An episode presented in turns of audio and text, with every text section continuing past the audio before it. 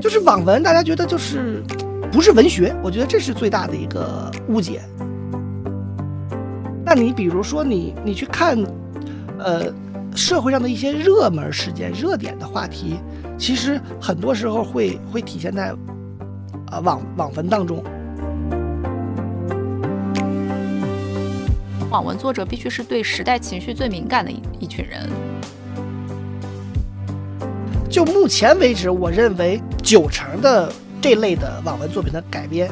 全部都是失败的。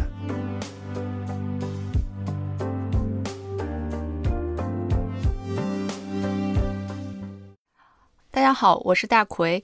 欢迎大家收听本期二维五码。二维五码是一档严肃的科技评论节目。本期的二维五码，我们关注网络文学。根据中国互联网信息中心发布的第四十七次中国互联网发展情况报告，嗯，截止到二零二零年底，网络文学用户已经达到四点六亿，五成以上的网民都是网文读者。与此同时，国内网络文学创作者也达到了一千七百五十五万。其实，网络文学并不是一个新鲜事物啊，只是这几年热门 IP 改编的剧集啊、电影影响力都非常大，反过来也进一步加强了舆论和资本市场对于网文的关注。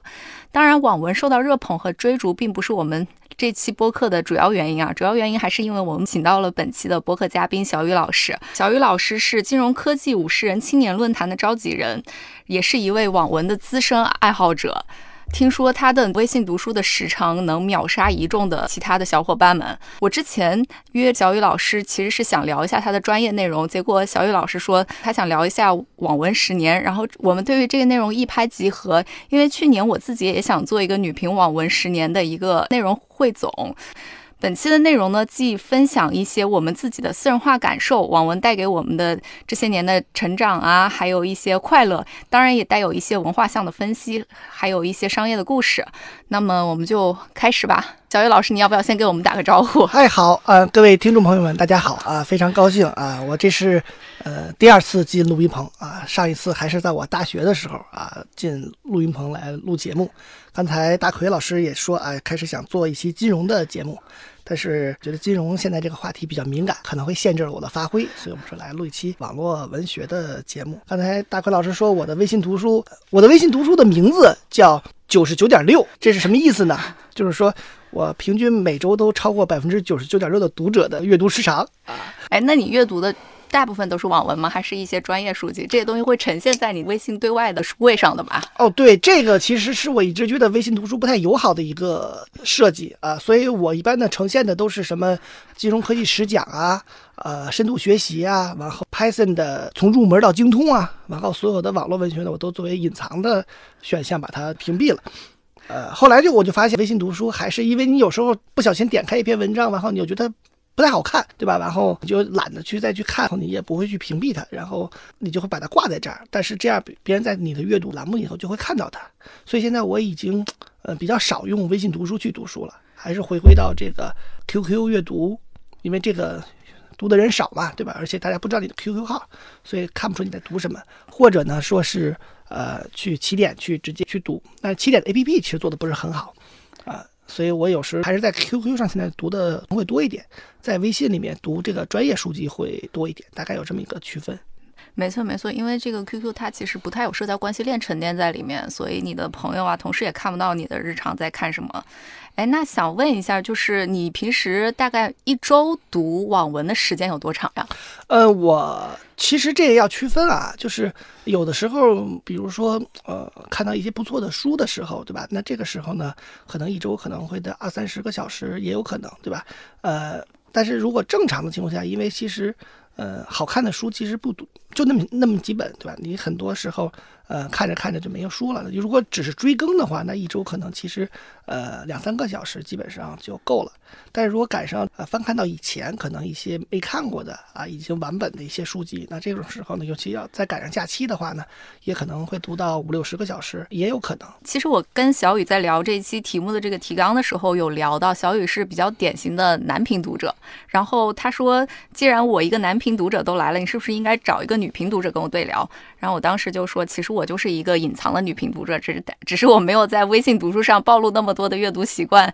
那我们现在就来从这个阅读的内容来聊一聊，我们都是怎么开始各自的阅读网文的这个道路的。好啊，然后其实我也是一个隐藏的男频读者啊，对，我为什。么这么说？你是隐藏的？因为我在微信读书上是一个呃专业的金融科技和这个呃经济金融领域的读者，对吧？我看的所有东西都是跟这方面有我们大家都知道你是知名的网文爱好者。对，因为呃，读网文呢，其实是从小的怎么说呢，读小说的这个习惯，就是从从上初中或者更早的时候开始，那会儿读武侠小说，比如说金庸的、古龙的，但是金庸、古龙的书就那么多部嘛，啊，读完之后呢，就会去读呃梁羽生的呀、温瑞安的呀，然后他们的书也只能挑着读。后来就读完了以后就没书可看了，再看什么书呢？就看啊、黄易的呀啊他们的书，但是黄易的书。你要看过，你知道对吧？稍微不太适合青少年阅读，对吧？啊，所以、嗯、后来就嗯就没有什么武侠小说去读了。那慢慢因为自己有一个阅读的习惯吧，反正不太读书就，就就会觉得嗯、缺点什么似的。然后就后来其实读网文呢，最早的其实嗯跟现在的网文不一样，那会儿可能还嗯不是这种呃长篇的啊。对吧？比如说最早的网文，大家那会儿上刚上大学的时候流传的很多的，对吧？就是痞子蔡的第一次情侣作暴露年龄了，对吧？啊，那 对吧？那会儿是上上大学读的，后来就开始读，呃，叫青春伤痛文学这一类，啊对吧？对对对此间的少年，还有呃，其实我也读女频文章，但是那会儿仅限于大学的那个时间。那你会读什么样的 女频？那会儿读，比如说读明晓溪的书，对吧？啊，对，啊，泡沫之夏。是后来黄晓明还毁了这部作品。，对对对，然后还有饶雪漫的，比如说左耳，嗯对，后来辛夷坞的那个赵薇拍的片的那个《致我们终将逝去的青春》，嗯，然后包括江南的这个《此间的少年》，这些这些书其实都读。那会儿基本上明晓溪的很多的书，啊、泡沫之夏》《明月小溪》，那会儿我都读。现在看起来觉得我那会儿怎么会读这种这种书，对吧？我觉得呃，觉得好好奇怪，对吧？好羞，好羞耻，好羞 耻。对我，我现在也是跟你一样的想法。对，完了那会儿就读这些书，后来呢，就是实际上，呃，真正开始在电脑上去看网文的，其实反而是书仙。那会儿应该是，呃，零七年，那我们正好是有一个机会是去大学里重新去呃在职的一个培训啊。那会儿呢，时间也比较充裕，然后正好有的室友跟我推荐说，你可以呃看《诛仙》，哎，那会儿就开始去看看《诛仙》这部书。后来呢，又回过头来去看《琅琊榜》，这应该是那会儿开始看的网文的小说。而这两部书当时我都认为很经典嘛。后来就看完以后呢，就那会儿就没得可看嘛，我就看了一部，呃，叫现在我想想啊，因为来之前我就专门去查了一下那本小说，我不知道有没有读者看过啊，叫《我的超级异能》，是木马赵云写的。我没看过，都没有听说过。哇，现如果现在，因为昨天晚上我又把那本书第一章拿出来翻看了一下，现在看就是啊，太羞耻了，我啊，真的是算是男那典型的男频小说了，就是所谓的异能啊，嗯然后好多红颜知己啊，啊，对吧？就就多女主的这种，多女主对多女主的剧剧情啊，然后呃无敌流啊，大概是这种。但是那会儿再看见这种文字，就觉得基本上像小学生作文的那种水平。但那会儿我看的还挺开心，但是嗯嗯，很遗憾那个文文章追了得有一年多的时间，然后就断更了嗯哼啊，最后完结了没？不知道。因为现在这本书在起点呀、在 QQ 啊，什么都是看不到这本书的啊。对，然后你只能去互联网上去找这本书，啊，找完以后你也在 PC 端上你会懒得看这本书，所以我也不知道这本书后来最后完结了没有，剧情是什么样子。对，大概是呃，从那以后呢，开始就慢慢的去跟网文发展，这样开始先看这种小白文，对吧？什么是小白文？就是入门文，对吧？呃，爽文吧，就是三少老师的，对吧？就是当年很有名的叫中原五白，就是小白文呢，就是说看起来呢，就是没有什么这个文学的特别高的、呃含量，读起来呢就是快速的可以可以翻看，然后读起来又很爽啊，主角是慢慢无敌的状态。啊，就是这种我们叫小白文啊，典型的，比如像斗罗的系列啊，对，像天蚕土土豆的斗破苍穹，嗯啊，然后这个系列的，其实像番茄，就是我吃西啊红柿的，是对对对，还有乌贼的是吗啊，？乌贼的不能算，后面我会讲乌乌贼的文章不能算小白文。乌贼的文章，它现在的变化其实也也挺大的。对它的文章，呃，世界观和它整个的叙述风格，还是一是有变化，第二，我觉得它慢慢的升华了。好的，那这个我们等会儿再重点聊。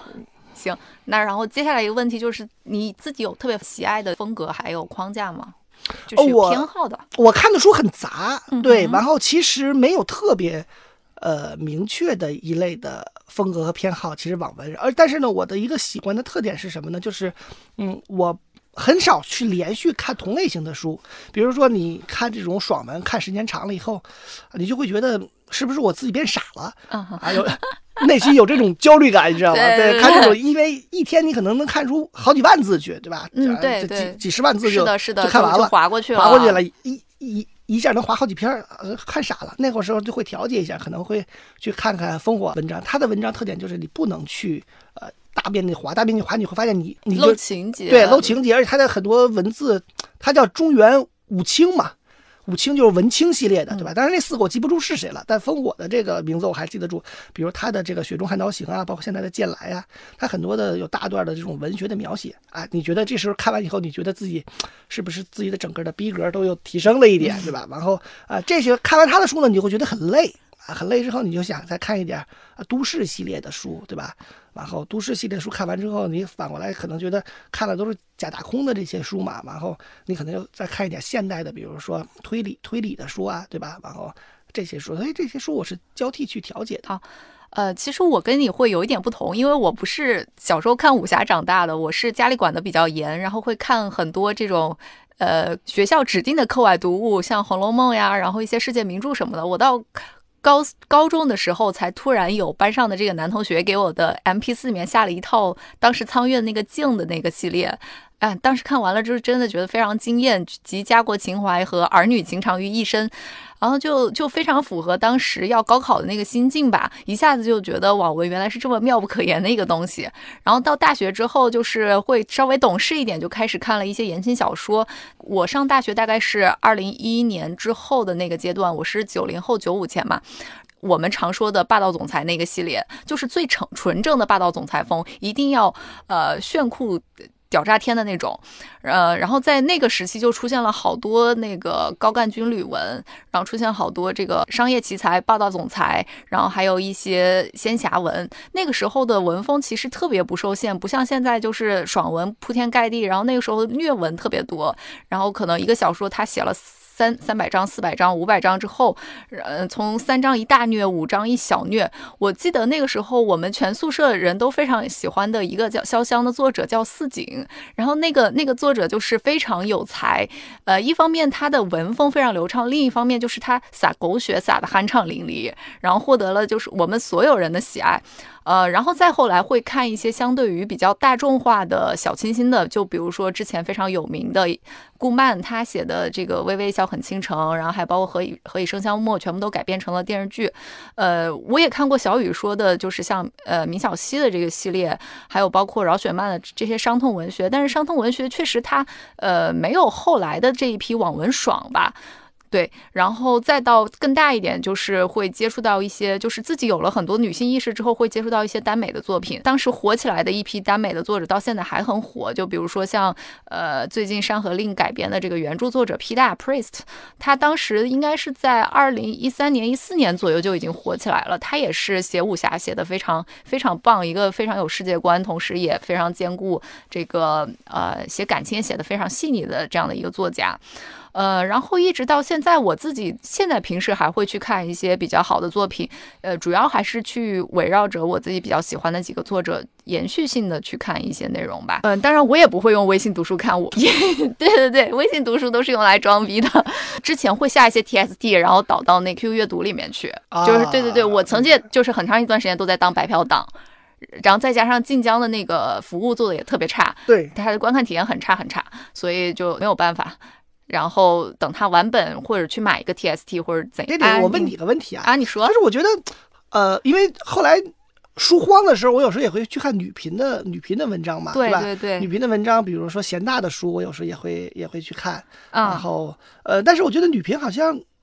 我不知道这是不是男女这个分区分特别明显啊？就是女频的很多书，我真的是看不进去，你知道吗？就是啊就是看着看着，因为包括那个现在腾讯之前拍电视剧拍的比较好的，包括像扶摇啊，嗯包括像神医凤后嗯嗯啊，嗯，就这种书，嗯我也读着读着就觉得就读不下去了。那你看男频会有这种感觉吗？就是看男频一个男主，然后不停的这个我升级打怪，然后我这个这个我我之前看男频看不下去的一个原因，之前那个微信读书给我推了一个文章，叫陈二狗的什么啊，陈二狗的《妖孽人对人生》对对那个我一开始就没有看下去，是因为他一开始里面有很多就是幻想性的软色情的描写，我就会觉得就是为什么在男性脑子里面女就是他身边的女助理啊，还有他他他身边的这些女性都是这个形象，我当时就没有看下去。然后那那我看女频的时候就看，比如会看到就是一个男主就不管女主什么怎么样虐他，然后他就死心塌地的，然后然后一直这个这被女女主虐，然后你们就看得很开心是吧？对对对然后我那种就看不下去了是啊，的，是的，是的，是的，是的，就是被哎，但是我昨天我昨天在知乎上看到一个特别有趣帖子，有一个男生说他他也是属于一开始看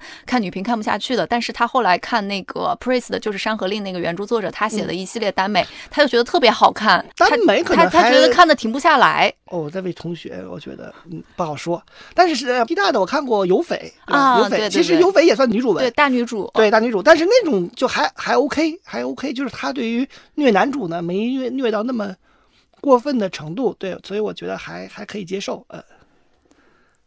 对对对，他这个我觉得 Priest 他本身写作的整个风格调性都不会撒狗血，对对对他还是比较相对于正常人世界的这个正常的那个三观，能够大众能普遍能接受。我觉得可以分类吧，我觉得就是不见得说是一类的，就是如果比如说你没读过仙侠类的嗯这个小小说，或者说你对武侠比较感兴趣，那其实我觉得你读网文的话，呃，去往回看的话，呃，诛仙呃是一定要读的，呃，但是我不知道为什么就是在包括起点也好啊，包括呃微信读书上对诛仙这本书打分并不高。嗯但是我觉得这本书真的是，我一直觉得是写的很好的一本书，对吧？然后如果你读仙侠类的呢，那啊，望大的就是望宇的这个凡人修仙传》，嗯，对，呃，是应当去读的，特别是在人界篇渡劫之前的这一段，呃，因为他后来渡劫之后就到了灵界，灵界后来到了仙界，对吧？那么这个后来其实呃稍微有点注水的这个，我觉得有点嫌疑啊，但是在人界篇我觉得是非常经典的，而且就是说奠定了仙侠的一套修炼的基础，就是你以后再看其他的仙，当然最早说还有说更早的啊、这个文章叫《缥缈之旅》啊，这本书、这本书我没看过。那本书说是奠定了这个仙侠的修仙体系，嗯但其实呃，我看过的最早的其实就是《凡人修仙传》这本书，就是包括现在很多的书一提起这个修仙类的，嗯永远金丹、元婴，对吧？往后到这个化神，到后面一直是渡劫飞升，等等等等等啊，所以这本书也是一个非常。基础的基础的内容，我觉得是呃，如果你看这类书，一定要这两本书去读的。第二类呢，其实就是我说的爽文，就是无脑的爽文。那么其实差不多，就是比如说番茄的，就是我吃西红柿的，啊然啊，后这个老鹰吃小鸡的，然后这个天蚕土豆的，呃，唐家三少的，啊、我觉得他们其实写的文章其实差不多。这种书呢，其实如果你实在无聊打发时间的话，可以去去看一本。比如说，其实你看过《斗罗大陆》，那其实后面这些文章的套路啊，其实都是都是类似的啊。但是《斗罗大陆》我觉得还是可值得值得去看的，呃。哎，那他你说的他们这个套路是是什么样的套路？这个套路一般在我理解呢，就是比如说扮男主，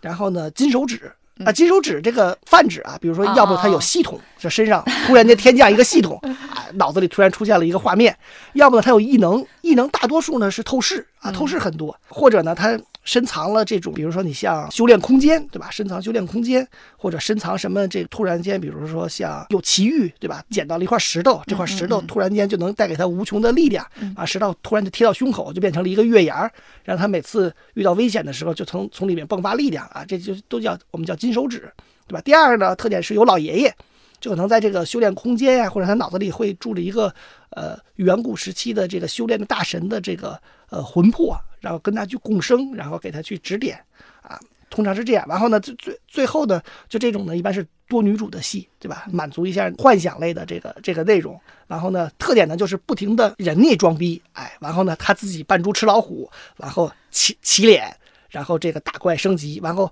再到一个新的地方，他又被人家装逼，然后他又反过来这个扮猪吃老虎，然后再打怪升级，直到最后就是啊、进入到一个呃无敌的一个状态。大概这个这种我们说爽文就是这么一个这么一个套路。其实，呃，反正你如果呃忽然间觉得，比如说没什么事情可做呀，又比较无聊的时候，偶尔翻一翻还可以。我记得有呃有两部书吧，我我我我都我都很惊讶啊。一一本书叫。校花的全能高手，还有一个叫极品全能高手。这两本书大概呃更新了，我觉得得有七年七到八年的时间。呃，然后这本书就是一直重复的这个刚才我说的这个无限循环的这个故事，大概都已经更新了上千万字。然后实在看不下去这种书，你知道吧？就开始我还真的耐着性子看了一段时间，后来发现，哎，呃，反正我觉得在在网友评论上。这种书都属于这种小白文的极品的文章，对，这是一类。呃，还有一类呢，其实有时就是一些比较搞笑幽默的文章啊，但是呢，它可能呃呃各种题材都有。那么这种时候，我可能比较推荐，比如说二零一八年比较火的一部作品，就是《大王饶命》啊，肘子的书啊。这本书其实呃就是搞笑啊，其实你说它有什么更深的世？这个主题或者更宏大的世界观其实也没有啊，就是看起来比较轻松搞笑。类似的这样书，其实肘子的后面的书，比如说《第一序列》，还有这个很早以前一本书叫《冒牌大英雄》，其实都是这个风格的啊。但其实大家有兴趣的，其实可以看看《大王饶命》啊，这本书还是挺有意思的一本书。然后这个还有一类呢，就是我们说叫无限流。无限流是什么意思呢？就是啊，不停的去进入主角，不停的进入一个一个一个副本。对对。最开始是。开创的叫《无限恐怖》这本书，对吧？但实际上这本书，你如果现在的眼光看，可能就觉得稍微 稍微单薄了一点。他写的那其实我很喜欢那本书啊，叫这个从孤火鸟开始啊，是活该的一本书啊。这本书其实你对如果对啊这个中国的这个历史文化，然后对这个武侠都有一定喜爱的话，其实可以去读这本书。呃，但是这本书我大概率啊百分之九十五的怀疑这本书可能会烂尾或者断更。嗯。因为这本书已经由日更改到了月更，甚至年更啊！这本书我已经有好几个月没有看到它，它它更新了，所以我觉得它大概率会烂尾。对，还有呢，有时候你可能喜欢看一些呃这个现代类的书籍，那我觉得这个我推荐，比如说电竞文，对吧？电竞文呢，我们叫蝴蝶兰的那本《全职》啊，我我推荐大家去看蝴蝶兰的《全职高手》。嗯啊，这本书《全职高手》也是被改编成电视剧的。对，当时改编成电视剧呢，其实我觉得不如动画片好看，因为就是电视剧它无法体现出电竞当中那个游戏的那些描写啊。相对来说，我更喜欢看啊它的动画片。但这本书是我觉得是电竞文的巅峰之作啊，即使蝴蝶兰自己后面写的很多小说也没超越过这本书。对，然后还有呢，比如说你喜欢看一些。呃，现代的犯罪题材的那这种书，其实现在就很多了，包括余罪啊这个系列的，对，呃，法医秦明，包括暗黑者啊这个系列的，包括紫禁城的一些作品，因为他的作品每部书都很短，所以其实有时候可以去看一看。作者我觉得有几个作者是水平比较在线的，就是他没有特别大的偏差的。像有的作者他可能有一部巅峰的作品，但是后面就有些作品就一般了。那比如说猫腻啊，猫腻的很多作品其实你都可以去看啊，不光是庆余年。啊，他《庆余年》的其实他在他的《江夜》、他的《剑客》，到现在刚刚完完成的《大道朝天》，对，还有之前的《择天记》啊，《择天记》对啊，其实水平都是比较在线的。这些水平在线的作者，他们的作作品都有什么特点啊？就是从你们专业的读者角度来看，嗯，我觉得第一个呢，就是他不是那种呃无脑爽的，每一每一个情节完后都是这个，你能猜到后面就是哎。这个人一出现，一定是被主角虐的，对吧？然后主角这个时候一定是扮猪吃老虎的，但他不是无脑爽嘛？就在他情节构思上，首先是比较巧妙的。第二呢，就是他的文字风格上，文文字风格上相对来说有一定的文字功底啊。当然，你都像啊烽火似的那种，就是说达到很高的文学水平的，又又又又没达到那种，因为达到那种水平，有时候你看起来会略微比较。啊，痛苦一点，有点累，有点累。对他没有达到那个，就是读起来比较流畅，但是又有一定的这个呃文学的功底。那么这个时候看起来是一个适适度舒服的一个呃感觉。第三个呢，就是整个的小说啊，它的世界观相对来说够宏大一点啊，而不是说哎就简单的重复的打怪升级的这种这种套路，而且呢又有一些一篇很花心思的小技巧啊，这种是。呃，大家看起来会比较喜欢的。其实现在你像典型的像猫腻的《庆余年》，还有现在应该是很火的一部书，就是这个叫《大凤打更人》。呃，它其实都有点是这种类似的啊，就是带一定的武侠的色彩，然后带一点玄幻的色彩，但是呢，它又不是纯粹的就靠主角的金手指去不停的去去这个呃打怪升级，而是说它有自己的发展的这种情节。其实大家会更喜欢看这类的书籍。哎，能不能给我们分享一个就是让你觉得印象特别深的一个故事？呃，那你比如说，你看，嗯，《庆余年》，大家可能知道对吧？因为电视剧它没有演完，对吧？但是但是很多人都觉得《庆余年》是一部呃。穿越穿越的小说，对吧？但是它最后你会发现，它其实不是回穿，就是它不是往过去穿，它是穿越到了未来的一个，嗯，一个一个一个一个时间啊，就是说核爆炸世界毁灭以后，嗯，然后大家不能再动用现代化武器，而是要用这个。恢复到古代的时候啊，能够更好的去保护这个地球和环境。这时候范闲是一个现代的，我们叫这个渐冻人，就是啊不能动的这个这个人啊，魂穿到了这个未来的世界。这个世界到最后你才理解为什么这个世界会出现武器，会出现狙，对不对？他你才会理解他是当时这个维护这个世界当时的那个庙是一个什么概念，包括五竹实际上是个机器人，对吧？这个世界。然后你很有意思的，当你又看到。嗯，剑客的时候，也就是啊，许乐他们，你会发现，哎，原来他还能跟庆余年有联系，就是范闲的孩子又到了地球。再次毁灭的时候，他带着地球的基因又到了这个很远的星系，重新去发展。然后他现在保你刚完成的大道朝天的时候，你会发现，啊，新的这个世界又跟原来的这部书，其实这三部书之间是有一定的暗线的联系的。对，你会你你会发现这个故事就写的很庞大啊，这个是比较吸引的地方。当然还有一些呃，有时候会有一些很小的这个。啊，细节性的东西也也很吸引你。比如我现在印象很深的，我很早以前看过的一部书，这部书后来写的我觉得一般了，叫《寒门状元》，啊，讲的是一个穿越回去的一个呃呃孩子，然后在这个啊明朝的时候，就是正德年间，一直到呃当了状元，然后又带兵去出征。但是他当中呃有一段就是叫呃以弱胜强的军事的这个战争的描写，就是又他带兵又到了。古墓堡，当时明朝已经经历了第一次古墓堡之变啊，然后带兵又到了古墓堡，被鞑靼人围住，然后他不停的这个通过他的自己的这个部队去突围的这一段过程，这段过程当时在我觉得啊，军事战争的就是古古代军事战争的一些描写，其实是很有很有意思的一个一个一个一个描写，哎，这段写的像大概可能就一两万字的这么一个过程，其实写的很精彩啊，包括呃去年。呃，其实是呃非常火的小说，比如像呃齐佩甲的《超神机械师》，嗯，他这个构思也很巧妙，就是一个玩家去呃到了这个游戏的这个世界，然后他不停的去调戏这些呃真实世界当中的，他以 NPC 的形象去调戏这个真实世界当中的玩家的形象，也非常有意思。对，包括肘子的像《大王饶命》里，它有很多很有意思的这个小的段子。对，其实这种这种就是看起来是比较有意思的。当然。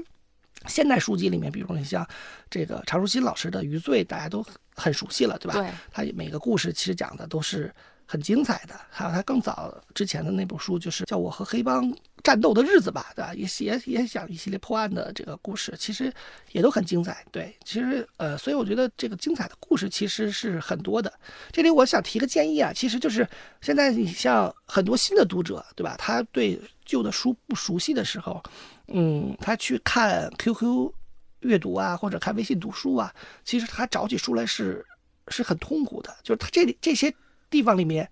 一般排名都是按所谓的什么推荐票、月票去排。对。但他其实是嗯，不像就是按读者的，比如说口碑去排，对吧？就是按去分去打，对不对？所以你很多时候啊，很多书你是会读一段时间才会发现啊，这书不好看呀，啊，然后去去去不看呀，或者说这书读着读着你发现，哎，他突然就。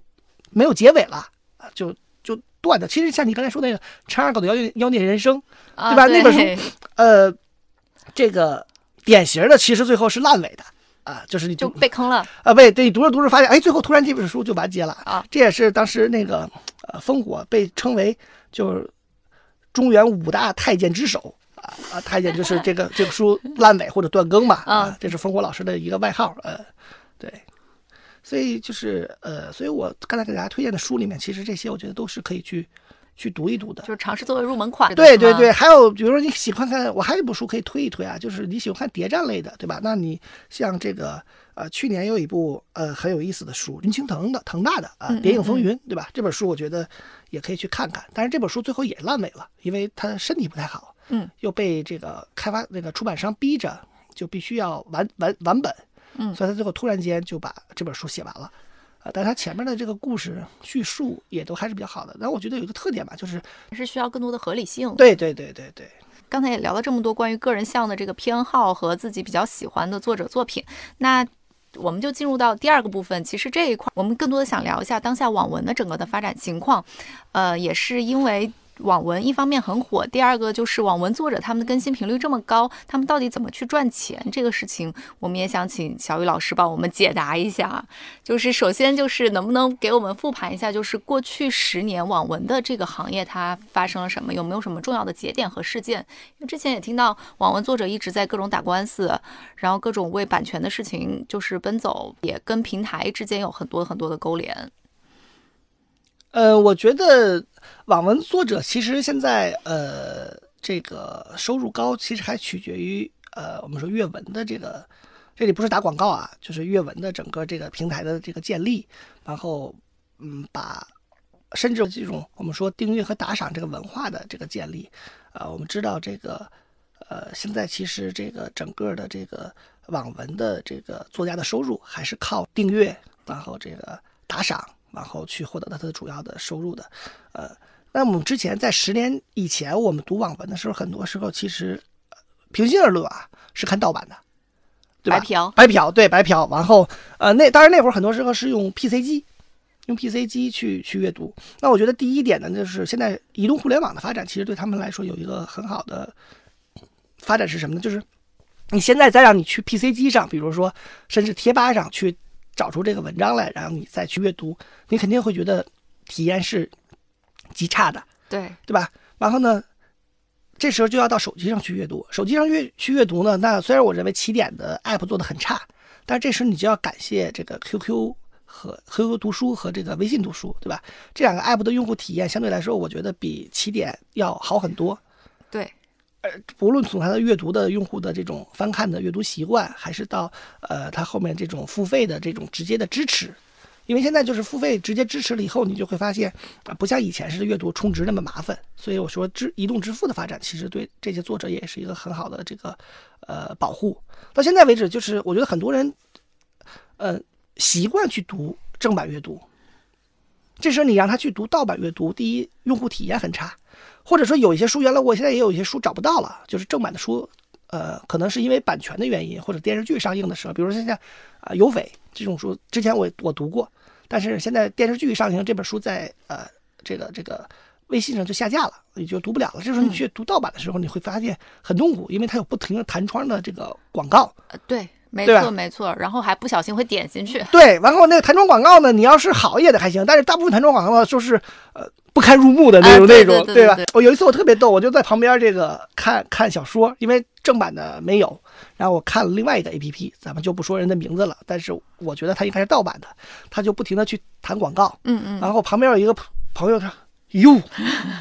你看小黄文了吧？因为其实书是正经书，但是广告不正经。对对对，这个大家都懂，看网文的都懂。然后，所以现在我觉得就是呃，有了这个微信读书，包括 QQ 啊、那其实改善了大家用户的阅读的体验和习惯以后，大家更习惯去读正版的阅读。那在这块儿其实是给一些优秀的作者一个很好的一个收入的一个保障，我觉得是这样，因为呃积少成多嘛，啊，这种其实是一个保障。然后，这是我觉得是现在网文最大的一个基础。当然，后面还有些说我们说电视剧的改编权呀、动漫的改编权啊，是后面的呃内容。但是呢，就是我觉得网文呢，就是还是也是二八效应吧，甚至可能一九的效应，就是真正的这个有收入的还是那些顶尖的白金大神的这个作家。大部分的人可能写网文，其实也不能成为一个就是说全职工作，全职的工作啊，或者说是一个可以这个实现自己财务自由的一个工作，我觉得我觉得是这样的。但是这个行业整整个来讲，其实就是也应该这样，对吧？对对对对，是的。其实我之前也自己写过一些网文，然后对对对，真的。然后我当时就觉得写网文特别难。刚才那个数据是一千七百五十万的网文嗯作者，应该是超过。七成或者八成以上，大家都是一个兼职的状态，我都不知道大家怎么坚持下来，能写几几百万字都不坑。因为写网文，它的整个习惯就是说，呃，首先你要是呃三章三章一个小高潮，五章一个大高潮，如果你到了第三章还抓不来抓不住读者的话，你这个文基本上就是没戏了。然后你要保持非常高的更新频率，比如说在晋江上的这种更新频率大概是一周要三到五更，然后每一更就是五千字，所以我觉得这是一个特别劳动密集型的工作，而且是要大量的，如果如果你不是在划水的话，你需要大量的这个情节的输出，然后人物性格的输出、场景的输出，那你还是需要时间去吸收一些东西，比如说像写男频啊，涉及到一些。战斗场景，然后涉及到一些故事架构啊，涉及到一些修仙修真的这些内容，都是需要花时间去的。但是我看好多大神，他们好像还不都不是不一定是全职的。那很多人不是全职的，他有工作，他只是业余去加更，所以他们的很多人的身体其实是有很多问题。你看，你看，他经常会在那个读者说里头会说啊，最近这个身体又不好了，对，身体不适，停断啊更停更一下，请假对啊。当然，当然也有一些作者会有一些取巧，他会抄书评，啊，就是对。其实微信读书有一个最大的不好的地方，就是他看不到评论。嗯嗯嗯，对，然后你去起点也好，去 QQ 也好，他会看到那个评论。其实有时候评论是呃很有意思的，也有一些读者去去贴吧上看呃这个呃书迷给他的回复和评论，然后去处理他的这个构思啊、其实也是也有一些这样人是这样做的，对，哎，这个很像我昨天看了一篇文章，说网文它比较像这种呃美剧是吧？对对对，有点美剧。然后他起了个特别有意思的名字，叫做叫做叫做母系写作，就是他非常在乎，就是你的照顾的受众，你们的感受，就是基于市场反馈，我再去进一步的去修改我的文章。对对对对，传统文学作品它可能比较偏向于就是自我表达。而且传统文学作品是它你看到的时候它已经完本了嘛？对对对，网文它是一个持续更新的，过程，，它对，没错它它。其实它的呃故事大纲啊，对吧？然后它的世界观呀、都可能会发生一些一些变化。对，OK，那刚才其实我们也说到阅文了。其实阅文在整个网文发展的过程中，它有什么样一个特别的角色？我觉得最大的角色是创造了一个好的平台吧，对吧？因为你之前呃那些不管是在晋江啊，然后呃还在早榕树，对吧？嗯对然后这对对对些其实呃很难，我讲就是很难去呃作者是靠网文能够呃一是养活自己，对吧？第二是说能够激发更多的人去创作，持续的创作。那么阅文实际上是创造了一个好的平台，就是你有好的想法、好的作品，可以更好的啊推荐给呃受众的这种主体。我觉得这是这是阅文之前这些年一直做的非常好的。那现在未来其实阅文有很多的好的呃，我们说 IP 去把它更好的通过其他的形式，动漫或者影视的形式能够呈现出来。呃，因为我知道其实呃在我看来，呃。很多的知名的网文的 IP 改编的影视作品，其实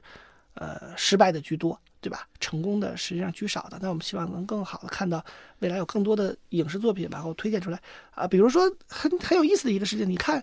呃，《赘婿》，嗯，其实这本小说其实后面我觉得写的并不好，而且香蕉呢，他这本书，哎呦，我都不知道他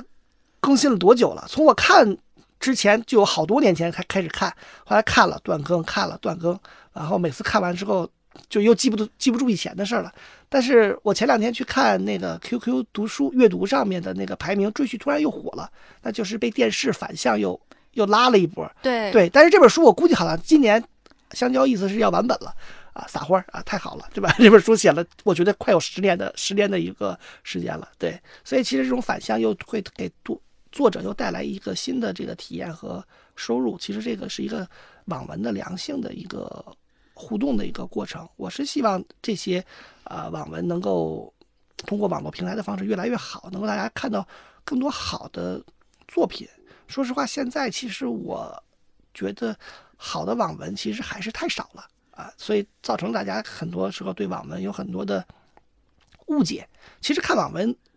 同样能学到很多的知识的。那你觉得大家最大的误解在于什么地方？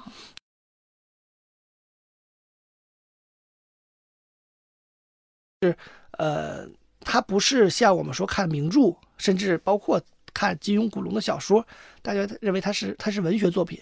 网文大家就觉得这个东西没有文学性，我觉得这是最大的一个一个误解。第二个呢，就是看网文呢，就是咱们都说读书是开卷有益，对不对？对。但是大家嗯给网文的感觉就是开卷有害，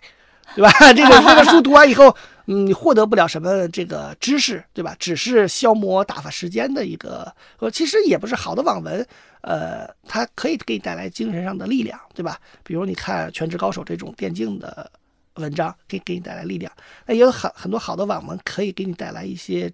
知识。最起码，你想，我想刚才你讲的，就是说很多男频的穿越的文章，除了金手指老爷爷这个这个多女主以外，还有很多人会背诗，对吧？对，对吧？那个很多诗其实其实作者也是精挑细选的，所以是很很多诗。我现在还记得，比如说像范闲背的诗里面有一句叫呃。《长恨歌》里面的一句诗，对吧？上穷碧落下黄泉，两地茫茫皆不见。这首诗是九九年语文高考的呃试题啊。呃，是因为是你参与了我九九年语文高考嘛，所以我看完这个诗，我当时就很有感触。其实其实很简单嘛，当然这个时时间是错位的，但是实际上就是，如果比如说啊，你有些有些读者恰好看到这个啊，那你高考的时候这道题就能答对，对吧？还有一很有意思的一本书叫《学霸的重生》，什么名字记不住了啊，很很早之前看过书，他讲的就是一个数学系的老师的故事，所以他讲了很多数学的知识，比如说呃孪生素数是什么，梅森数素数是什么，哥德巴赫猜想到底是什么，而不是说我们大家。说的哥德巴哥德巴赫猜想就是一加一等于二的过程，他介绍了很多这种知识，包括数学的各种体系，所以这些东西其实也也对你就是你学到很多无用的冷知识。对，还有包括最近那个写医疗文特别有名的啊，医疗文对医疗文现在医疗文我觉得也很有意思啊，就是呃这几部医疗文我基本都看过，比如手术直播间呀、全职国医呀，然后这个当医生开了外挂呀、大义凛然。然后中医许阳啊，对这个医生开了外挂那个作者，他就说他自己在写这个医医疗文时候看了几乎四百多部这个医疗医疗对，因为医疗文他一般人不敢瞎写，对，怕有些误读。但是比如说你看完这些医疗书之后，你会对比如说对癌症的知识有一些了解。很简单，我举个例子，就是比如说对介介入手术，其实就是这个呃，现在很多把一些以前重重的手术，比如说都通过支架来完成这种方式，呃，那前。啊，去年的时候，我爸爸去做了一个介入手术，就是他是那个呃，从大腿上穿了一个支架下去。当时，呃，我们家里人就就不知道介入手术。这个到底是怎么做的？是什么意思？哎，我就看过这本书啊，我就给他们讲，我说介入手术其实是还好，是一个不是很大的一个手术，安全性系数也很高啊。其实就相当于是对于人体来说，其实很多时候是通过微创的方式就解决了，对吧？其实也有很，就是你会学到很多呃奇奇怪怪的这个这个这个知识，对，包括我觉得像穿越小说里最最多的一个就是制盐嘛，怎么制盐，怎么制味味精。对吧？在好多书里面都都都提到了这个过程，古法制言什么的啊，这些东西其实呃，虽然很你可能用不上吧，但是是很有意思的一些一些东西，生活常识之类的积累，其实也不是说一无是处。但很多人我觉得对网文最大的理解就是一无是处。但你想，现在连打游戏都都成为一个这个体育体育体育行业了，对吧？其实很多是网文，我觉得同样可以就是说是。文学作品的一种一种形式，对，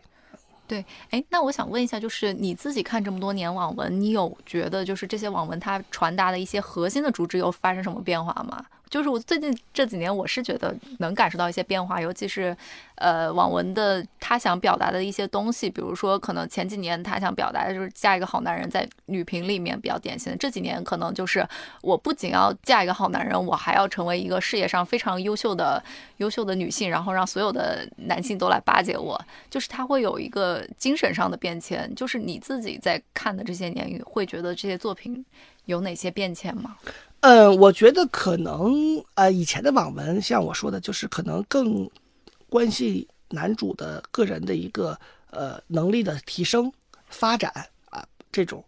但是慢慢现在很多的网文其实呃一方面就是说他的世界观呃更宏大，比如关系到呃世界的和平，嗯，关系到地球不被破坏。对吧？对这是这是这是一类的文章，还有一类文章，其实很多是现代现代文，就是我们叫现代重生文。嗯，就是就是现代的人如果穿到太远的时间，我们就叫我们就叫这个穿越流。嗯，对吧？就是他穿的穿回古代去，对吧？那现代人重重生到现代，那其实是是我们就叫重重生流，对吧？嗯那么其实这里边很多了，体现了很多家国情怀的东西，它是呃希望这个国家能够呃建设的越来越好，嗯就把把以前比如说七八十年代的时候那些呃的这个发展能发展的更好，用更多的知识去去去帮助大家啊。其实这这也是现在网文的很多，包括我觉得阅文之前还专门搞过类似这样的推呃宣宣推的活动。其实是更多的作者体现了一些我们叫家国情怀吧。其实呃我也很希望看到类似这样的这样的文章。其实，呃，以前的单纯的小爽文，到现在很多的文章，它体现了家国情怀，体现了人与人之间的这种呃呃这种我们说善良对爱，其实是慢慢的这个网文，我觉得都有这方面的体现。对，对，没错。现在会发现，就是单一的小白文或者爽文，它已经没有办法再受到那么多受众的。我觉得也不一定，是因为我们年龄大了。啊，有哦，真的吗？真的 真的哦，好的。然后我昨天看到一句话，我觉得就挺有感触。他说，你会发现网文它本身有巨大的这个阅阅读受众嘛，所以它它表现的东西一定是大部分人都能去接受和迎合的。所以在在这个层面，我甚至都觉得，就是网文它就是流行文化的一个映照。你你我非常同意，我非常同意，因为因为网文它是去不停的更新的嘛。嗯，那你比如说你你去看，呃，社会上的一些热门事件、热点的话题，其实很多时候会会体现在呃网网文当中。那比如说这次抗疫的这个事件，你会在很多的文章当中都，尤其像医学的文章当中，他可能写着写着，突然间，比如说我们说呃手术直播间，对吧？然后呃，他写着写着，突然发生疫情的这个事件了，他他也会把医生会安排到去去去做抗疫的这个事件，包括这个中医许阳，他实际上是在抗疫的时期才开始写，当时他就介绍了很多我们说，呃，原来说这抗疫当中中医其实是发挥不了什么作用的，他说恰恰是因为中医有很多的这个古方，其实对这种抗病毒是有很很好的效果的，所以他专门去写这个中医的很多的这种知识。啊，这种包括现代的一些最新的，比如说我们说段子呀、巧梗啊，然后其实都在这个网文当中这个去体现，包括一些流行的这个这个事件，包括前段时间，嗯，舆论界这个炒得非常厉害的这各各种明星的隐婚呀、离婚呀这种事件，在你在看网文的时候，他都会把这些东西植入到自己的这个文章文章当中。他们其实是呃要把握住这些啊、流行事件啊、热点问题，尤其你看不懂的时候，哎，这个梗是什么意思呢？啊，你下面一定会有人评论来介绍这个这个故事。解释一下。对对对，其实你也可以课代表对对对，刚才就是你有介绍，就是一些小白作者嘛，然后也也说到乌贼，乌贼其实是这两年特别火的一个一个一个作者，最近也出了一些新书《长夜与火》这些，你有看吗？《长夜与火》长夜与火没有看，因为他的书得养，啊，乌贼的书一定要养，比如说呃《诡秘之主》，对吧？然后呃，包括乌贼之前的书，我觉得首先第一点啊，我觉得乌贼的水平提升了，提升了，因为他之前的书我也看过好几部吧，奥数，奥数王座吧，还有一部书叫呃。啊，名字名字有时候我真的真的记不住了。就是他以前写的也写玄幻类的这种文章，武道宗师，乌贼还有更更早的书，呃，我我肯定还看过，但是啊，《命运图录》对，《命运图录》这本书是不是看不到了？呃，就是这些书是他早期的作品，嗯其实还是刷地图，然后这个升级，嗯，但其实到奥数的时候就体现了乌贼的，就是他想把作品写得更更深度一点，对，更深度一点，然后他他做了很多的这种改变，然后其实到了我们说到了这个呃诡秘之主的时候，呃，你会发现他完全是开创了一个新的写作体系。写作体系怎么讲？怎么讲？怎么解释这个新的呃写作体系？就是我们说，就是叫西方的克苏鲁流的一个写作体系，就是西方的魔幻的一个世界。嗯，呃实际上是这这个风格的作品。呃，类似的还有作品有一本是无限流的一本小说，叫《我一天有四十八个小时》。嗯，其实他就是也在写克苏鲁流的一些事情，是克苏鲁流的这这其实是一个很小众的一个西方的呃，我们说怪物体系。嗯但是在乌贼这里面，其实把这个体系写世界观写的很庞大了。嗯啊，其实所以我觉得，嗯，他的水平是一个稳步提升的一个过程。对，但是乌贼的这本小说呢，就是呃，诡秘之主呢，有个最大的问题，就是前大概两百章是看不下去的，因为他这个前两百章他把这故事铺陈的呃很慢，而且呢一直没有进入到一个高潮的一个状态。啊，全是在描述的这个故事的这个基本的一个世界地图的这么一个形式，所以呢，呃，很多读者如果读读不进去的话，就断更了。所以我觉得他的水平实际上是提升，他没有受到传统的这个套路的这个影响，所以我觉得他整体上这个水平是提升。但是《长夜渔火》我还没有去看，因为它更新的时间还是比较短的。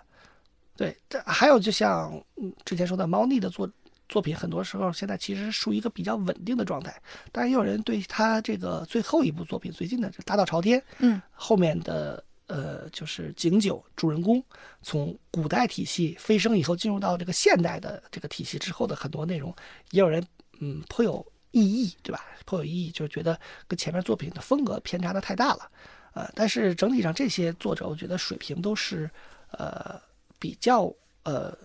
一直长期在线的一个水平，呃，包括呃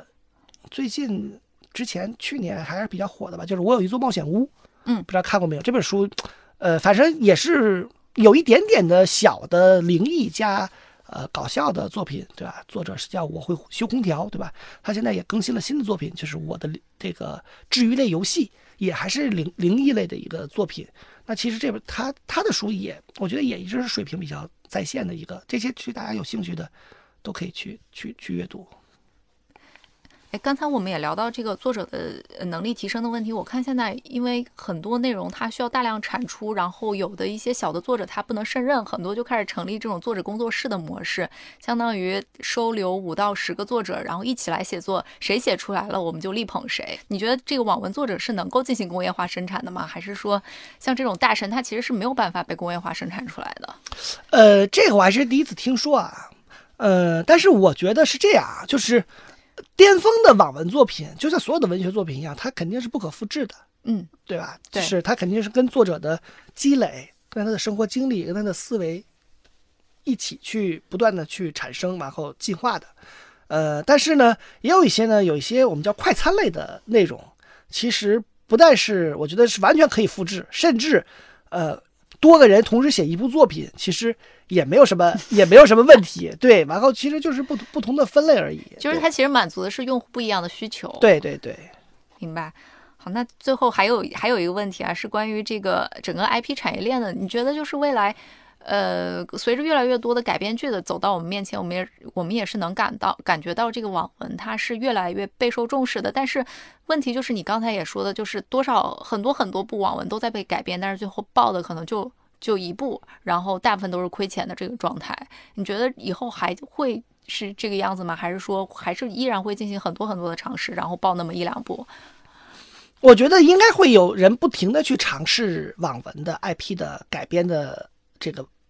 事情，然后因为这个东西毕竟嗯是一个很大的产业，而且能够有很好的这种经济的呃效益来吸引它。但是我觉得网文最大的改编的呃难点就在于网文当中很多的剧情，尤其是我们说修仙类的、灵异类的、玄幻类的，它不像现代的作品，呃，其实是很难通过影视的手段去把它展示呈呈现呈现出来来的。就目前为止，我认为，呃，九成的，嗯，这这类的网文作品的改编，全部都是失败的，而且是不管是原著党啊，有时其实我其实我有时候不站原著党的，因为有些作品，比如像《赘婿》这种的，我觉得改的很成功，呃，这个。不管是原著党还是没看过原著的这些这些人去看，有些作品确实是太差了。最典型的就是这种所有的呃玄幻类的作品改成了这个奥特曼，对吧？只只只站在不动那儿发招，对吧？然后后期全靠一张一张特效图 P，对吧？然后这个这个你确实是看不下去的。所以这些作品，我觉得就是，我觉得还是呃不是作品的问题，而是拍拍的人的问题。呃，我觉得你像《庆余年》，其实改的也很好，对吧？就是因为这种东西取决于，就是说演员的角色的选择，报到这整个的资金的投入、特效的投入，到场道服等等。其实你你如果花心思去做的话，很多网文它自然能改编成爆款的作品，对吧？但是有些你如果只是利用这个 IP 挣一笔快钱的话，那你去看很多的，包括之前的我有印象的，